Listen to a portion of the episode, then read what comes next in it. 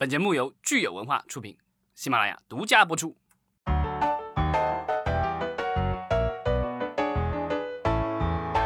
欢迎大家收听新一期的影视观察，我是老张。大家好，我是石溪。上周我们已经预告了，我们今天要聊呃贺岁档，那但我们今天就聊就这个话题。呃，另外呢，我们有一些听众留言，我们先回应一下。是的，呃，上周我们其实是聊了二零二零年好莱坞剧本黑名单。呃，我们的老听友 Maggie 韩和华中王仁安都希望得到老张收藏的这个黑名单剧本大全。那已经发到了各位的邮箱，还有需要的朋友呢，可以留言，我们会通过喜马拉雅的私信发给您。当然呢，您也可以留下这个邮箱地址。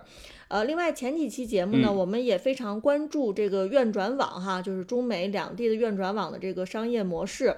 Tammy 韩他呢问这个迪士尼有没有公布花木兰在这个线上呃收入到底是多少，以及是不是这个花木兰线上的收入已经回本了？这个呢，之前我也看了一些相关的国外的报道嗯，只有一些行业人士以及一些专业媒体的一些所谓的推测。因为呃，迪士尼并没有公布它的这个官方数据，呃，迪士尼网站的这些信息应该也都是保密的。这个木兰在它的迪士尼家网站上独家上线所谓的这个高级付费点播以后，呃，过了一段时间其实是开放给了其他平台，后来在谷歌、亚马逊什么的这些呃网站上也能够以单片这个二十九块九毛九美元的这个价格能够买到这部影片，然后。我这两天没有看，但迪士尼理论上应该是十二月份这部片子应该就进入它迪士尼加普通的这个订阅用户就能够免费观看的这个级别了，所以它的这个收入的话其实很难讲了，很复杂哈这个收入结构。对，然后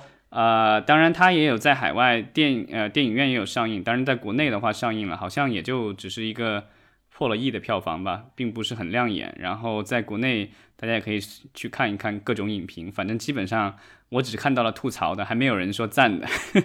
嗯，当然海外这个评论，我觉得好像还似乎还不错。当然，这个就属于这个国内和海外冰火两重天的这种评论了。是，虽然迪士尼是一家上市公司，我们经常会看到它的公司业绩的一些发布哈，但是它其实也没有义务就单个的一个项目去发布它的最终的数据，对不对？对，这个就是说，之前院线电影的话，其实它经常会在它的季度季报里或者年报里，他会说这个单独的这部影片票房多少什么之类的。但是，比如说这个票这个电影后续的这些收入，其实它也没有那么详细。比如说点播它卖了多少钱，然后流媒体卖了多少钱，电视台卖了多少钱，这些可能它没有说完全的去公布这个事情。那这一次的话，木兰的话，主要的是在线上回收的，因为呃，票房的话，大部分地方都关，电影院都关着，然后有迪士尼家的地区也都没有上电影院，所以这个它的这个收入的话，可能就更难计算了。根据之前的一些呃行业的一些预测，木兰的话，可能线上回收了两三亿美元的这个两三亿美元的票房吧，也算也能算票房吧，因为在网上也是单独付费点播的。嗯，这样的话，其实基本上覆盖到了它的成本。当然，迪士尼前期可能还花了一些所谓的广告费用，就宣传了。那这些宣传费用，我觉得其实也没有白费了，因为他把这个电影的名号打出去了，最后告诉大家说你可以上网看，其实是导流到了他的迪士尼家网站。然后之前我们也讲了，迪士尼家的网站的话，在上线一年之际就已经达到了八九千万用户的这样的一个级别。然后的话，之后啊可能还会有比较快速的增长。然后另外前段时间我们也聊了，他们宣布了 N 多的这个所谓的流媒体专享这些剧集和电影。嗯，那我觉得可能接下来的话，对接下来迪士尼家还有它迪士尼旗下的其他的流媒体网站，可能就是有会。有更多的这样的内容出来，院线电影的话，我觉得对迪士尼来说，它肯定不会放弃，但是它的重要程度的话就没有以前那么高了。而且之前我们也聊过，迪士尼其实整个集团来说，三分之一的收入是来自于主题乐园的。这一次的疫情其实对他们的主题乐园业务是相当大的影响。那现在的话，就是主题乐园下去了，然后院线电影现在也下去了，所以可能最重头的可能就是流媒体了。所以迪士尼现在是把全副的身家都赌在了这个所谓的未来，呃，这个业务之上。没错，呃，我们另外一位老朋友哈，你变了哦，他其实也评论了说，呃，电影院的没落呢，可能就是无法避免的。以后影院呢，只是极少数超级大片的这个特权，其他小片呢都会在流媒体上映。那小影院呢陆续会倒闭，大影院也将重新布局。那这个呢，其实也是行业内的一种说法。那既然说到这个院转网以及以后未来的这个流媒体的商业模式呢，我们也想预告一下，就是一一。一月份，我们预计呢会邀请到李老师啊，也是我们的一个老朋友，他来跟我们一起聊聊电影在线付费点播这个商业模式。当然呢，因为最近呢北京这个防疫又升级了哈，我们的这个计划也赶不上变化。但是呢，希望大家能够持续关注我们的节目，我们也会持续的去跟进这个院转网以及流媒体商业模式这方面的新闻。嗯，对，我觉得就是电影院的话，毕竟全世界有那么多块荧幕。啊，一时之间全部同时倒掉不大可能，但是这一次疫情的话，可能真的是会导致，呃，很多的至少我觉得这种小的非连锁的这些单独的影院可能会撑不下去，然后大的连锁的影院的话，我觉得可能疫情之后这些公司，即便是破产，应该还是会有人收购，然后他们所在的这些地地方，因为这些比如大的连锁电影院在的这个地段其实都还不错的，那可能可以继续开电影院或者转为其他的业态。啊，都有可能，所以我觉得，呃，这种连锁的电影院的话，可能还会存在一段时间，但是他们的规模会不会缩小，这个就很难说了。我觉得这个一直我特别喜欢的一个类比，就是说，一百多年以前大家都骑马，对吧？然后 后来汽车发明了以后，这个作为交通工具，马的这个功能基本上就失去了。但是呢，有钱人还是会养马，这个 还有赛马比赛，对吧？所以就变成了一个这某些特定少数人群的这个运动了，对吧？嗯。那我不知道，就是说电影的话，会不会将来也是成为这个电影院，就是就是说在电影院里看电影，也许成为了少数的将来的这种奢侈品什么之类的，对吧？因为之前其实也有人这个这个尝试过，就电影院的话，几百块钱一张票，然后里面可以卖酒、卖各种吃的什么之类的。这个我不知道，这这个会不会是将来电影院的一个方向？就就从那个所谓的普通老百姓的一个消费，变成一个所谓的高档消费，这是一种可能啊。当然还有其他的各种可能，我们现在也很难去预测。我觉得今年的这个难以预测的事情实在是太多了，将来可能会更多，所以我们得密切关注吧。而且我觉得就是在电影院来说，明年比如国内的电影院，我觉得可能最大的一个威胁就是说国产片。可能质量难以短期内提升。那好莱坞的话又青黄不接，因为呃，像华纳已经宣布了，他的所明年所有的电影都是线下和线上同时上映。那盗版的话会很猖獗，这样大家明年不去电影院看好莱坞片，那我不知道这电影院的话能够吸引到的人群有多少。因为我觉得国产电影的话，呃，虽然这几年国产电影在全国的票房里面占的是大大头，都。对，百分之六七十了。嗯，但是我觉得，呃，就是说撑起影视的话，光靠这个我们的国产电影有可能还有所不足。那明年的话，有可能真的就是要啊靠我们的国产电影来撑了，因为华纳已经基本上就退出战场了。然后其他的几家公司，我觉得可能也会或多或少的跟进。那这样的话，就是呃我们的。呃，电影院的话，可能又会越来越多，可能要依赖国片或者是其他国家的一些片子。这样的话，我觉得可能是会一个比较大的挑战，因为电影院的话还是得开，你的固定成本不会因为有疫情去减少太多。那如果你片源不足的话，吸引不到观众，这会是一个很大的问题。嗯，所以看起来二零二一年还是有很多变数哈。但是你刚才说，就是我们看到好莱坞的片子可能会逐渐淡出中国市场。其实今年这个贺岁档已经是这样了，就是我们看今年其实十一月、十二月份的这个美国片哈，可以说是非常非常的少了。那我们现在呢，其实也正值这个贺岁档的档期当中。那我们这个今天的节目呢，就来跟大家来简单的点评一下，看看今年贺岁档有哪些亮眼的电影。其实贺岁档的话，咱们就是基本上十二月份吧。从十一月底、十二月份开始，就是所谓的贺岁档，然后到一二月份的时候就变成这个春节档，因为每年春节不一样，所以这个档期可能也有变化。但贺岁档的话，每年基本上差不多，就十二月份这个时间。之前的话，我们的贺岁档都有所谓的，其实也会有这个保护月，然后呃呃进口片会少一些。但今年的话，就是可能因为疫情的影响，大家都损失挺大的。然后所以呢，十二月份其实在很靠近啊这个黄金档期的时间放进来了一部啊大型的进口片，但是很不幸，这个好莱坞这个我我觉得有有人说的这个特别的刻薄，就是说这个呃好莱坞今年在中国算是。最后的这个遮羞布都被遮都被揭掉了，也没面子了，彻底没面子了。因为呃，我觉得就是被大家寄予了厚望的《神奇女侠》一九八四，对吧？第二集，然后超级英雄 DC，然后呢大制作大预算，然后其实我觉得女主角也算比较受欢迎吧，因为之前也在《速度与激情》系列里面有不呃挺重的戏份，然后神奇女侠，然后包括在 DC 的其他电影里也都出现了很多次了。然后大家都觉得这像这样一部这个特效大片，可能在年底应该能卖，但现在好像基本上是卖不动了。这个好像比木兰的成绩还要差，呃，可能只有一亿多的票房。也许明年。即便是有好莱坞大片进来，可能大家也会抱着非常谨慎的观望态度，而不像前几年哈，一说是好莱坞大片，大家就会比较激动了。不过 DC 的电影在国内这个不大卖座，倒也正常，因为之前其实有好几部都卖都不是特别卖座，所以我觉得可能还是看漫威明年行不行吧，因为这这是十几年来第一次整个一年，二零二零年整个一年没有一部漫威的大电影上映。这个是呃很多年以来没有的一件事情。那明年漫威会有新片上映，黑寡妇什么之类的，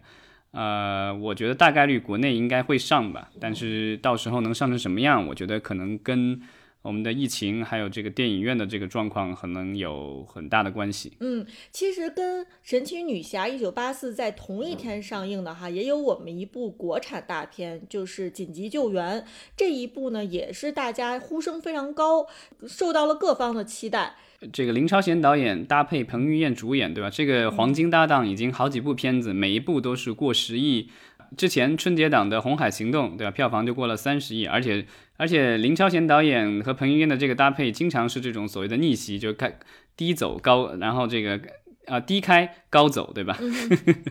但这一次的话，好像并没有完成这样的一个曲线啊。紧急救援虽然呃就是起片还可以，但是呃这这几天圣诞节，然后新的片子又上来了，所以我觉得它的这个票房后期的话，可能也就这样了。呃，就是一个六七亿级别的这个票房，嗯，然后这和这个林超贤导演之前的几部片子的成功形成了这个很鲜明的对比，而且据说啊，这部紧急救援的这个投资非常之高，啊，因为有了这个红海行动的成功嘛，所以这一部据说是成本就已经有有一亿美元左右了。呃，这个救援场面各种实拍，对，但我觉得这个疫情对这个片子影响还是很大的，因为之前这部片子本来是要在春节档上映的，我觉得如果是春节档上正常上的话，可能它的票房不会是今天这个样子。但是，呃，十一二月，其实说实话，这个我觉得咱们的这个呃整体的这个大盘啊票房都不大行，尤其十一月份，对吧？就是几乎就没有什么亮眼的片子。那十二月份，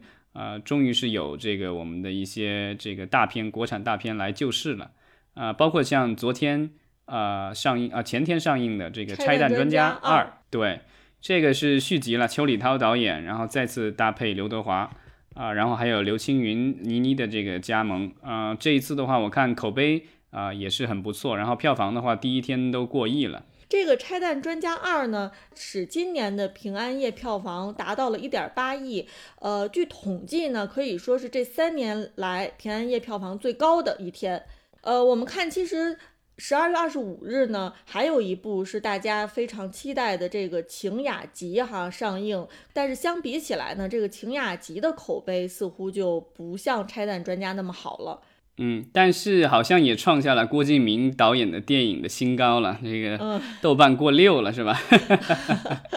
而且票房也还不错，就是这个算是紧贴着这个《拆弹专家二》，所以其实也不差。对，之前好像在上映之前，大家都觉得可能郭敬明的电影会不行，然后前段时间又有这个一百多位啊专业编剧，然后集体这个就是在网上发表公开信，对吧？就是算是讨伐。啊，类似于像郭敬明这样的所谓的抄有劣迹的呃导演编剧，就是因为因为之前有抄袭的这种事情，甚至啊有正式的官司都败诉了，但是并没有受到任何实质性的惩罚，也没有说有特别诚恳的道歉啊，甚至在最近的一些综艺节目里也是这个高调的出现，所以这个很多的编业内的编剧不满。但是我觉得可能业内人士的态度是一回事儿啊，观众的这个就是买票的时候的话，我觉得可能考虑的又是另外一回事儿了。呃，其实除了这两部国产片呢，我非常期待的一部迪士尼和皮克斯出品的《心灵奇旅》哈，是在十二月二十五日上映了。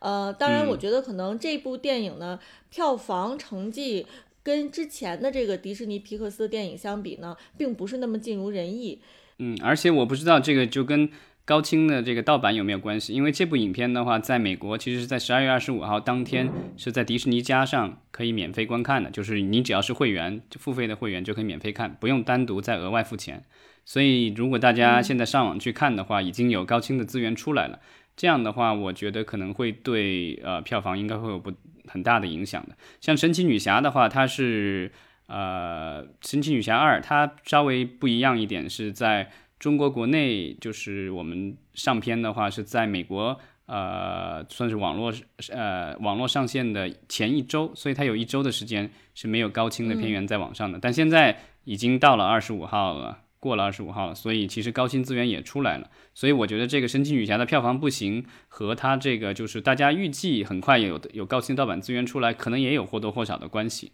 是的，嗯，当然，因为之前我们看这个迪士尼皮克斯的电影哈，它大屏幕的这个呃体验还是非常好的。我相信跟在电脑上看还是两种不同的这个观感。当然，因为现在年底了，可能有一些家长呃多多少少还是会觉得说带孩子进电影院啊，可能是有一些不必要的风险。嗯，我觉得今年的这个防疫的这个情况呢，可能也会影响到这种亲子类的电影。嗯，而且这个时候正是国内的，其实中小学很多时候这时候要准备期末考试了，所以我觉得这个时间上动画片可能不是最理想的，因为呃寒假的话可能要一月初才会放。那我们今天录音呢，其实是十二月二十六号，呃，但是在这个三十一号呢，我们看到还有几部非常头部的国产内容，国产电影会进到院线，咱们也来期待一下吧。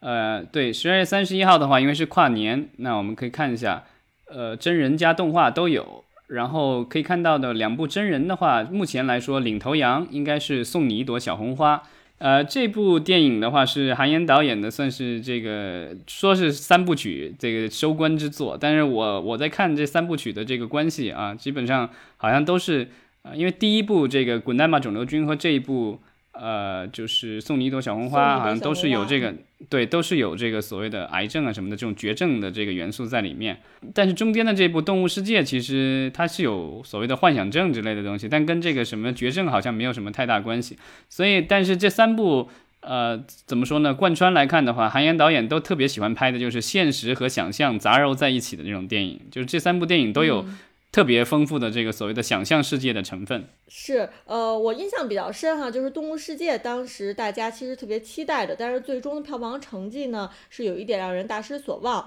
那也希望呢，这个送你一朵小红花哈，能够给韩延导演带来好运吧。对，然后这一次的话有易烊千玺的这个加盟，所以好像这一次。啊，不管是流量上还是内容上，据说都还不错。然后预售票房啊，据说已经过了八千万了。所以我觉得，嗯，明年年初这个可能是票房的这个就算是领军的电影了。另外一部的话是有这个所谓的喜剧元素的《温暖的抱抱》。对，然后呢有这是这之前我们在立项的时候好像就聊过，因为是长远自己导演自己的首部导演处女作，然后另外他也主演了，然后沈腾、马丽啊、艾伦什么的这些就是开心。麻花的常客都有加盟，所以呢，我觉得可能是一部比较欢乐的喜剧。但是呢，呃，怎么说呢？开跟开心麻花有关的这个，就是这些喜剧的话，感觉，呃，最近几部都是属于有高有低，有上有下。而且这一部的话，不是理论上说来说不是开心麻花出品的，只是说有一些呃和开心麻花紧密合作的艺人加盟的一部电影。所以这个就看到时候的这个表现了。那如果是呃对这个国产的真人电影哈没有那么大兴趣的朋友呢，其实还有一个很好的选择，就是日本宫崎骏导演的呃《崖上的波妞》这一部动画。这部电影我记得好多年前上映的时候，当时好像翻译的片名好像还是叫什么“悬崖上的波姬”什么之类的，悬崖上的金鱼姬吧？对对，这个很日本范儿的一个名字，但现在就变成了波尔尼欧，这个突然一下就感觉就是隔壁邻村的那个什么傻妞这种感觉，片名非常之接地气了啊！当然还是好像还是光线的和日本动画人的合作，因为光线这几年的话啊，引进了不少的日本的新片以及这种经典的老的这种动画电影的重映。啊，这一部片子其实当年在国内好像院线并没有上，所以它是在国内首次院线上，但是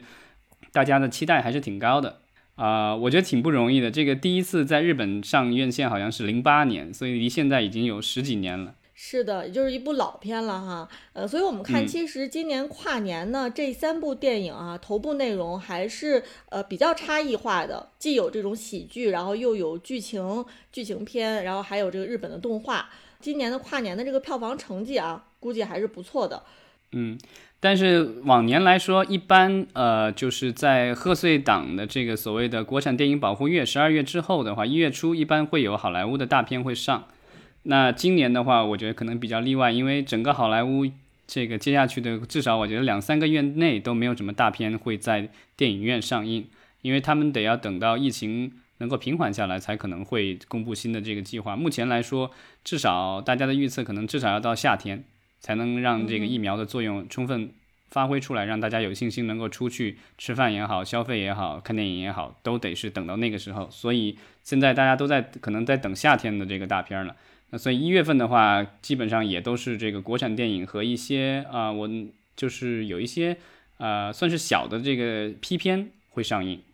嗯，那我们就来看看有没有有意思的电影哈。我觉得这个一月八日会上映的《猎狐行动》哈，还是看上去挺不错的，因为它有梁朝伟、段奕宏两大影帝的这个标戏。对，而且有前邦德女郎这个欧佳啊的加盟。就是这部电影的话，之前好像是在法国实地拍摄的，然后我觉得可能也是比较幸运，就是在疫情前在国外拍摄。如果是赶上今年的话，就很麻烦了。但这部应该算是也算是那种类似于之前林超贤导演导的那种，就是主旋律的这个商业动作片，所以看这个张丽佳导演能不能这一次突破类型吧。因为之前他拍的那个什么《机器之血》啊，这些其实啊虽然都有大明星大制作海外拍摄，但是好像在市场上并没有赢得特别好的反响，票房成绩也不是很理想。看这一部能不能成为张丽佳导演的啊翻身之作吧。对，与此同时，一月八日呢，其实还有一部低龄动画大电影上映啊，就是《小海底小纵队》。我觉得这个可能是作为家长朋友们啊会比较感兴趣的。但是我想，这个《海底小纵队》可能会更适合学龄前的小朋友吧。嗯，对，呃，小学吧，小学会会以下。然后他这个一月八号的日期也还可以，因为呃，它上映完了以后，可能一周左右，中小学可能也就放假了。然后这个海底小纵队补充一下，就是这个本来是国外的一个 IP，但是之前我们在节目里也聊过，万达收购了，所以这个算是一个中外合作的一个影片。这个的话，就是可能应该成绩能比当年啊阿里和英国合作的那个小猪佩奇的电影能够好一些。这也这也是中英合作，这一部同样也是中英合作的。嗯，但是当年小猪佩奇可是在春节档上映的，这个档期也不 一样，所以可能没有办法这么比较吧。对，但我觉得可能口碑上不大可能能差过那个小猪佩奇大电影吧。但而且那部是真人的，是因为春节档毕竟大家就是一个呃更愿意花傻钱的时候嘛，对吧？对，一月份其实除了这一部动画片以外，还有一部之前我们也聊过好多次的动画片，就是《许愿神龙》，一月十五号上映。这个也是也是中外合拍了，是国内的呃电影公司。对对，然后和索尼哥伦比亚一起合作的，索尼哥伦比亚会在海外负责发行。那国内的话，以前的乐视，现在融创影业的影片子，对吧？然后和如果没记错，应该是和国内的话是和腾讯。然后和耀来都有合作，因为成龙大哥给这个神龙里面的龙配了音。对，所以我们看看，其实一月八号的海底小纵队哈，和一月十五号选神龙，给我们今年的这个寒假档哈，其实增添了不少的这个亮色。呃，家长呢，可能如果是想带孩子去电影院的话，也可以说是有不同的选择。啊，另外在一月底有一部片子，就是之前我们也聊过大鹏的这个一部片子。叫吉祥如意，而这部片子比较特殊，是因为大鹏之前好像拍了一个短片，在金马奖得过奖，然后之后的话，他把这个概念拓展成为了一个长片，呃，好像这个剧情就特别有意思，说这是一个喜剧片的这个导演突发奇想，回到东北老家农村，然后希望一家人把他们如何过年拍成一部文艺电影，结果遭遇了一系列的意外。然后，但是因为电影拍摄而聚集的这个家庭成员们完成了最后的聚会。这个好像就是大鹏拍的是有类似于国内国外那种叫 mockumentary 一样的，对吧？伪纪录片是吧？对，伪纪录片，而且请的好像据说就是他家乡的这个非专业演员，所以这个就是很有这个九十年代的这种国产电影的这种文艺电影的一个一个样子。然后据说当时好像今年在。呃，上海电影节做过一些小范围的这个业内的放映，据说口碑还不错，嗯，所以这个我也是可以期待一下。但是就是因为它太贴近春节档了，所以不知道到时候有多大的这个票房空间。但是我觉得，因为它的呃成本非常低，所以我觉得可能只要是我只要是它有一定的这个票房的这个回收，我觉得可能很很快就成可以覆盖掉它的这个成本了。是的，当然，因为大鹏导演其实也是在这个类型方面哈做这种新的尝试，像你说的，因为它是伪纪录片，然后又是跟家庭相关的，呃，可能会突破我们之前对大鹏的作品的一些。呃，刻板印象，所以我其实还是挺期待的。呃，那这部电影呢，像你刚才说的，它一月二十九日上映，其实到二月份呢，大家已经开始忙着过春节了。那今天呢，我们也同时来看一看到底春节档的各呃各大金刚吧，他们这个预热做的怎么样了？因为我记着过去几年呢，每每一年春节呢，都会有这么几大金刚哈。那今年的这个金刚都分别是什么呢？嗯，就有几部是从去年留遗遗留下来的金刚，然后还有就是今年，呃，就是老早已经宣布了今年要上映的这个金刚嘛。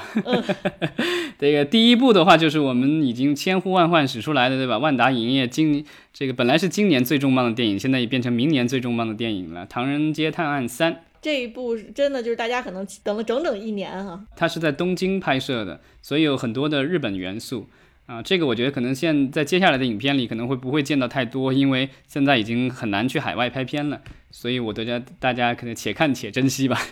当然，大家都知道《唐探》呢其实是喜剧哈，那在春节档的时候呢，经常有这个喜剧撞车的这个情况，像这个明年的这个大年初一呢，还会有另外一个喜剧叫《你好，李焕英》也会上映。对，而且这部电影的话是贾玲导演，然后呢，贾玲和搭配沈腾主演，自编自导自演。对，而且这个贾玲之前好像是做过一个舞台剧什么的，这个跟就是这个这个题材，然后呢，据说是根据她母亲年轻时候的经历，然后她自己算是等于突发奇想弄了一个这个所谓的穿越的故事来讲她母亲年轻时候的爱情故事。除了这两部喜剧之外呢，我们看还有这个《弑神令》哈，《弑神令》也是大家千呼万唤使出来的一部电影吧？对，因为之前我们聊那个《晴雅集》，它是根据呃孟枕魔的小说《阴阳师》改编的。那这一部的话，就是《弑神令》，其实也是阴阳师 IP，但是这个 IP 的来源不一样。因为那个前前面那《晴雅集》是小说，那这个是根据网易的游戏改编的，所以它其实来源不大一样。当然，可能概念上有一些可能会类似。啊，这一部的话阵容也是非常强大啊，导演是这个李蔚然，之前其实也导过一些呃还不错的商业片了，当然没有没有说有特别成功的电影，但是呃一直以来说都是以他的这个视觉著称的，然后拍过也不是拍过不少这个国内呃不错的广告，啊这次的话主演的阵容的话有陈坤、周迅啊，其实一看感觉又怎么好像是画皮来了。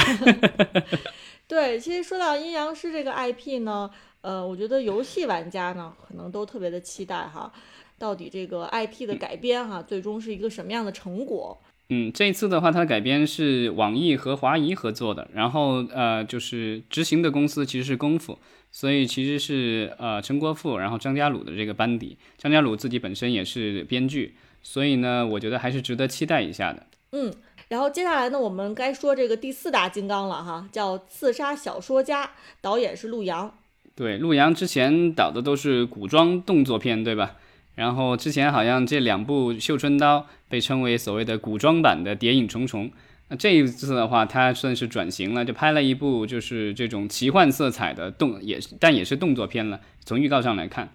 找来的演员阵容也挺强大的，有雷佳音、杨幂、董子健、于和伟和滕丽雅。这个投资的公司好像主投的是华策，华策之前的话其实经历了这个好几部大电影的这个滑铁卢了，呃，尤其是上一次的那个就是《地球最后一个夜晚》，当时呃起片的时候好像也是圣诞节还是新年对吧？应该是新年，就元旦的时候，然后起片的时候非常好，结果后来因为片子本身内容的这个问题被大家一阵吐槽，然后后来的这个片子就是属于呃第一天大卖以后，然后口碑特别糟糕，结果还导致了华策的这个股票大跌。我不知道这样一部这部《刺说小说家》到时候春节档上映了以后，不知道会不会它的口碑和票房会不会再影响华策的这个股票的表现。呃，那接下来我们看看这个第五大金刚哈，它是人潮汹涌，是无名之辈的导演姚小志的作品。对，然后这次演员阵容是相当强大了，有刘德华加肖央，然后还有万茜，呃，在大年初一上映。我觉得这个就是华仔真的是业内的劳模啊，就是完全停不下来，对吧？这刚刚贺岁档完了，这个就是就春节档直接就接接上。没错没错，这个古天乐大大和华仔哈。都是我们这个大家知道的非常膜拜的这个港星的这个劳模。对，这些演员都属于。呃，看年纪的话，可能就是五六十岁了，其实年年纪已经挺大了，但是已经演过的电影都已经过百部了，而且属于每年都以至少几部的速度在增长。虽然没有像九十年代那么夸张，一年十几二十部，那现在的这个速度也是很很厉害。而且呃，刘德华的话，他除了自己有演啊，另外他因为有自己的这个电影公司嘛，所以他也有投资一些电影，然后自己做监制或什么的。所以我觉得他的这个每年的产量还是很惊人的。然后这一次的话，就是在呃春节档上映这部片子，而且我看了一下这个剧情介绍，感觉是那种动作喜剧吧。刘德华演一个这个冷血杀手，然后和一个所谓的落魄的龙套一个小演员肖央演的，然后在一次意外中交换了身彼此身份，然后引发啊各种阴差阳错的这个幽默故事。这个有点像那个什么盗钥匙的人是吧？嗯。我不知道这个跟翻拍有没有关系啊？看这个剧情简介哈，我觉得还是挺有挺有感觉的。也许我会选择去首先去看这部电影。然后最后的话就是两大金刚都是动画片了啊，一个呢就是我们春节档的老朋友《熊出没》，这是第几部我已经数不出来了，《狂野大陆》。然后这个没有什么好说的，我觉得基本上家长春节这时候带孩子去看这个就没错了。是，但是你刚才说另外一部这个。哪吒重生哈，我不知道它能不能算成金刚，因为我觉得像这个这样的电影很有可能会在最后的时候跳档，因为金刚实在是太多了。但我觉得也不好说，因为因为追光之呃之前的那个白蛇卖的也还不错，所以我觉得他们这次还挺有信心的。然后有阿里，有博纳，有有而且有 B 站和现在的新进的这个上市公司贵族泡泡玛特加持，所以我觉得也不一定说他会示弱。但是你刚才说到白蛇啊，因为白蛇其实它的这个档期当时选的还是相当的精明的，它基本上是一个一月份的档期，嗯，贺岁档的。对对对，呃，就是当时白蛇在那个档期之内呢，其实没有其他特别强势的电影，呃，所以但是这次这个哪吒重生呢，我觉得它是选择了这么拥挤的一个档期哈，所以我其实是心里面有就是为他捏一把汗的，嗯。但是，呃，我觉得这这个片子的海报上最让我惊讶就是泡泡玛特出现了，因为我之前都不知道这个泡泡玛特，因为我知道他卖各种衍生品，但是我不知道他居然这个也开始投资电影了，因为他写的是联合出品方，所以呢，可能泡泡玛特也已已经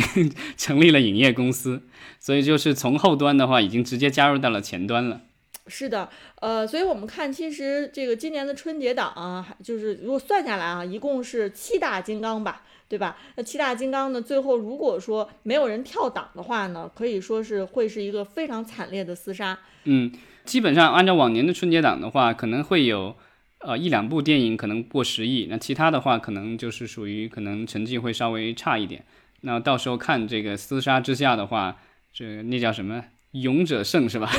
狭路相逢勇者胜，看哪一部片子更勇吧？你最期待哪一部啊？我自己最期待的其实是这个刘德华主演的《人潮汹涌》，因为我们知道《无名之辈》呢，当时也是一匹黑马哈，这个他也是这种黑色幽默，所以我对于这个姚晓志导演的这个作品呢，还是非常期待的。那我觉得，如果春节时候呃一切正常的话，那我可能大概率会带孩子去看《熊出没》，但我自己可能想单独看的，有可能是呃《刺说小说家》。因为这个预告片感觉很带感的样子。是的，呃，当然我们知道，其实今年的这个春节档，由于这个防疫的情况，可能还是会有一些变数，所以我们也希望说，大家可以像前年的春节，回到前年的春节那个时候那种很欢乐，然后无忧无虑的那个状态。对，但我觉得，因为有了去年囧妈的这个案例的话，所以我觉得啊，这个时候视频网站可能都已经到各家都已经敲好门了，就是说，哎，到时候不行的话，来我这儿啊。嗯，不知道就是荷包里拿着多厚的现金去敲门儿啊？对，但我觉得这个可能会是一个预案，我我的猜想啊。如果我是这个，当然我没有直接的跟这些有什么任何关系，但我觉得如果我是这个一些某些这个春节档电影的这个主发行方的话，肯定要考虑到这个，就是如果一旦出现紧急状况的话，即便不是说电影院全关，比如说是大范围的这个限制的话，那还不如在网络上映呢。这样的话，就是把这个钱挣着。对，就所以我们其实也可以期待一下，看看这七大金刚里面啊，有没有某一金刚突然说，哎，我不走这个院线了，我突然想走线上，突然院转网了。嗯，我觉得这个是，我觉得很有可能会发生的。嗯，所以呢，我们就期待一下吧，对吧？大家可以呃踊跃留言，看看期待哪一部就就直接转网的。是的，好，今天呢，其实是我们二零二零年年内哈录制的最后一期节目，所以呢，也提前祝大家新年愉快。咱们二零二一年呢，接着聊电影行业、影视行业。嗯，好，那咱们二零二一年见，希望明年比今年啊好一点点就可以了，不用太好，我不要这个幸福来的太快太突然，太接受不了，我的小心脏不行。二零二一年不要太魔幻就好。对，好吧，好，谢谢大家。谢谢大家，再见。